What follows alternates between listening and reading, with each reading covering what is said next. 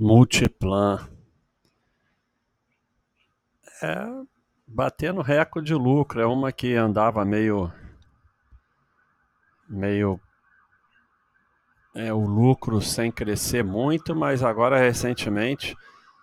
É, esse repique pós-pandemia, né? Mais uma.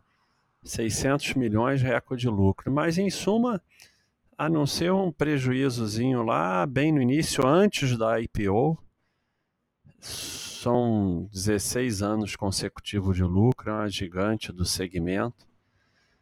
É, não tem muito o que falar. Ela trabalha com dívida, sempre trabalhou, mas dívida equilibrada. E segue, né? Não tem muito o que dizer aqui. Vamos em frente.